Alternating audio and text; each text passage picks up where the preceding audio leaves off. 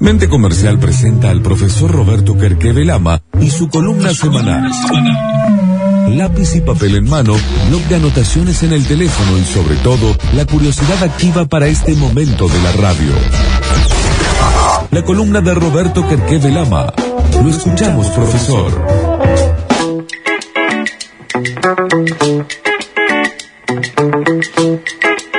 Bueno, la columna, columna de hoy eh, que la auspicia la gente amiga de Good que te ayuda a encontrar el valor de tu empresa, eh, tiene que ver con algo en lo que la radio y este programa ayudó mucho y, que eh, tiene que ver con, ¿se acuerdan? Hace algunos meses, Víctor, te acordarás, hicimos una nota a, Federico Silvester de que era una persona que hacía visitas guiadas en la ciudad de Córdoba y que, bueno, la pandemia lo dejó fuera.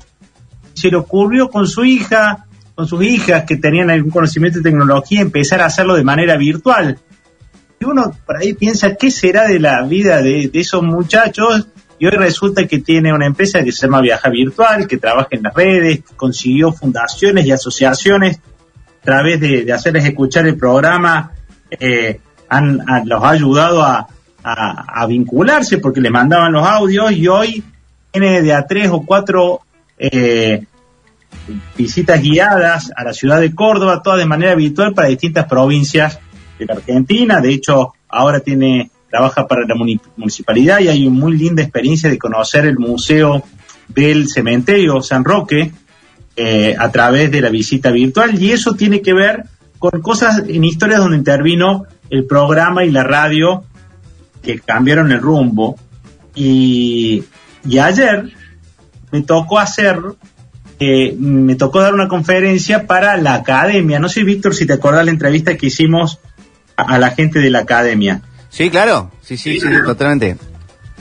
Que es una fundación internacional, viene desde España y que busca dar de manera gratuita a personas entre 18 y 23 años formación emocional, es decir, toda la inteligencia emocional que uno fue desarrollando por su cuenta a través de los golpes de la vida, enseñártelo con talleres, con seguimiento, con coaching, con educación, eh, basándonos en los libros clásicos de la educación emocional a jóvenes.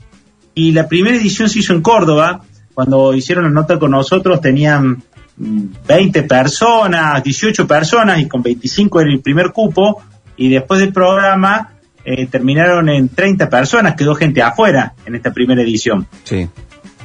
Y tuve la suerte ayer de darle la conferencia que me tocaba darle a mí sobre programación neurolingüística y las creencias. Y, y yo pensaba, ¿no? Si alguien me hubiera hablado de cómo funcionan las creencias en el cerebro y cómo a uno lo limitan o lo potencian y, tenerlo a esa edad, ¿no? Donde uno a veces se hace cargo de lo que cree y, de lo que lo potencia, eh, lo, practica más.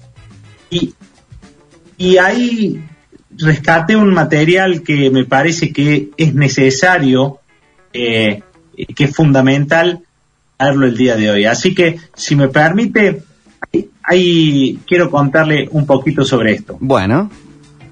Mire, cuando se habla de programación neurolingüística tiene que ver cómo el cerebro, a través de los sentidos, se programa.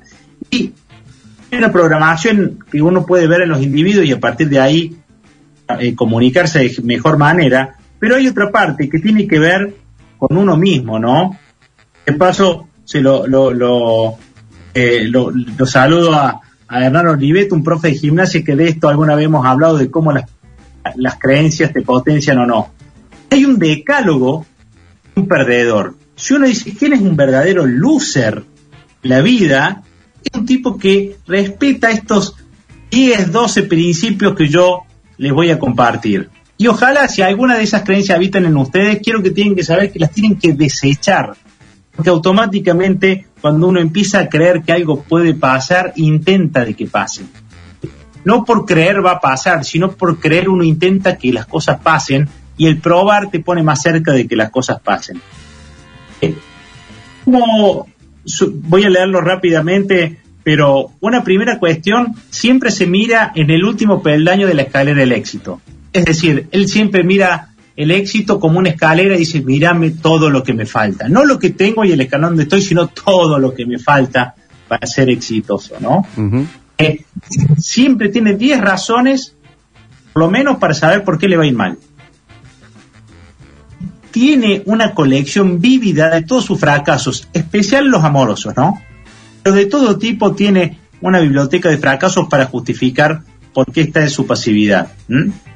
Eh, ahora sus miserias y se las cuenta todo y cuando uno vive hablando de sus miserias, emocionalmente las revive.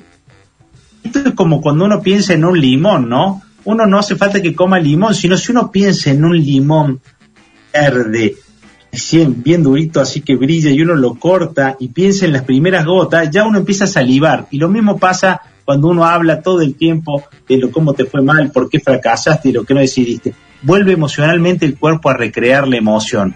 A ver salir de esas conversaciones es una, una, una gran posibilidad de empezar a cambiar. Hacerse siempre responsable de lo negativo, es más, aun cuando no pasó, tiene la corazonada que va a pasar. ¿Entendés? Dice, mmm, no me gusta, mmm, esto se va a pudrir. Mm, y vos decís, loco, ¿cuándo, ¿cuándo vas a pensar que algo bueno puede pasar? ¿Mm? Eh, piense que ya pasó el tren, que las puertas se cerraron, perdió la oportunidad. Cuando la tiene no la valora, cuando pasó sí la valora. Valora las cosas cuando pasaron. De hecho, aún sabiendo que eso que pasó no era tan bueno. Se trata de convencer que esa era la oportunidad. Siempre la anterior empresa donde estuvo, aunque cuando estuvo le insultaba, es mejor que donde está. Eh, no lucha por sus ideales, no puede, que no es para mí, y cuando esto lo empieza a abrumar, eh, se entrega a la adicción negativa. Y entonces lo ves que para evadirse de todo esto, busca en el alcohol, en las drogas o algún en Netflix la forma de evadirse y no estar ahí, porque cuando sale de eso vuelve a caer en ese pozo. ¿sí? Entonces, yo lo que les invito es, ¿cuántas de esas creencias están en vos? ¿Cuánto de este malondón de que todo lo malo que está por pasar habita en vos?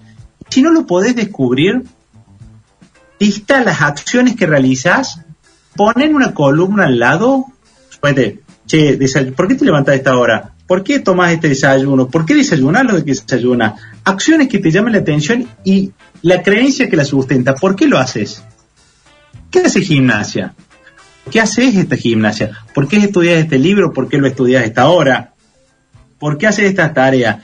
Y en esas creencias, fíjate cuál de esas creencias en realidad son en términos positivos y potenciándote y cuando en realidad son limitantes, llenas de miedo, buscando paralizarte.